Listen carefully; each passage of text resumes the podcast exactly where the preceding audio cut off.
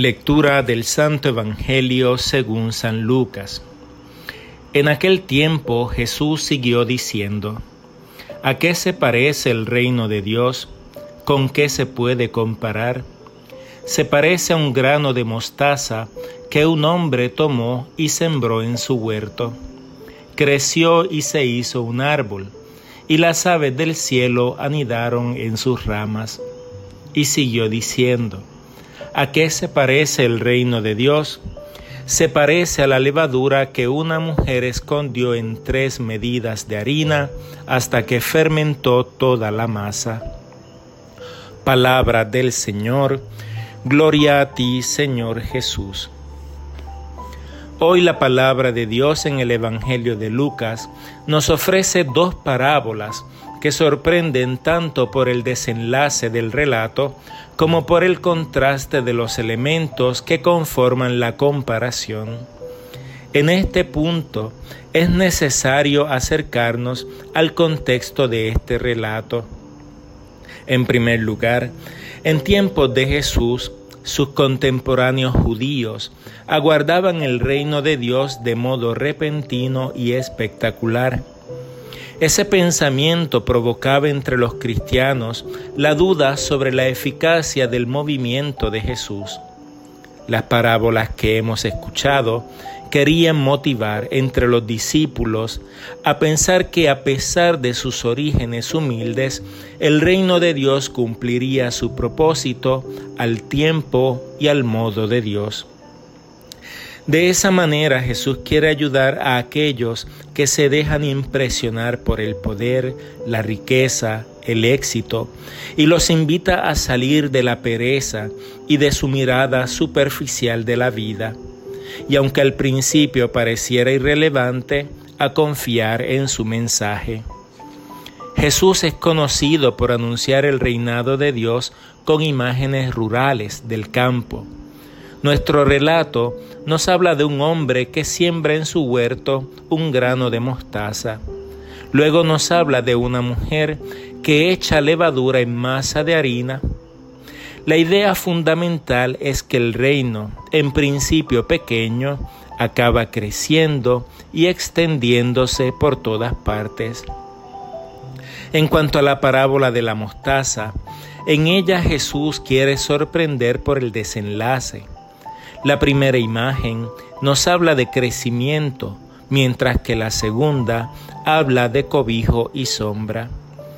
La sorpresa radica en que los judíos consideraban la mostaza como mala hierba, porque una vez cogía fuerza era difícil de erradicar y asfixiaba el resto del sembradillo. Además, atraer pájaros no resultaba una buena idea porque podían comerse las demás cosechas. Por tanto, desde esta perspectiva, el reino de Dios, contra todo prejuicio, crece allí también donde no debería y acoge a las personas que no eran bien vistos en el mundo judío es posible una alusión a la expansión del reino entre los gentiles y entre personas de dudosa reputación y moral despistada. En el Antiguo Testamento se habla de pájaros que encuentran nidos en árboles majestuosos. Por ejemplo, el Salmo 104 nos dice, allí se posan las aves del cielo que cantan en la fronda. Y en Ezequiel encontramos un texto similar al de Lucas. Echará ramas y dará fruto, haciéndose un magnífico cedro, y acogerán a él todas las aves que habitarán a la sombra de sus ramas. Sin embargo, no es comparable la imagen de un majestuoso cedro con la imagen humilde de la mostaza. En cuanto a la parábola de la levadura en la masa, presenta un efecto sorpresa. Primero, porque ahora la protagonista es una mujer, cosa impensable en la mentalidad judía, y ella a su vez tiene actitudes sospechosas. Primero, porque esconde en vez de revelar. Luego, porque en la liturgia judía más importante que era la Pascua, no se podía usar levadura, es decir, usaban panes ácimos. Hay que destacar que la cantidad de levadura que usa la mujer es enorme, quizá anticipando una epifanía, un banquete de la venida de Dios, tal como se creía entre los judíos.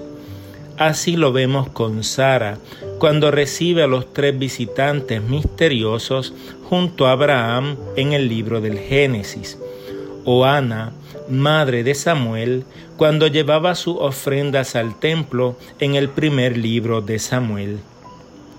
¿Qué nos quieren decir estas palabras de Jesús?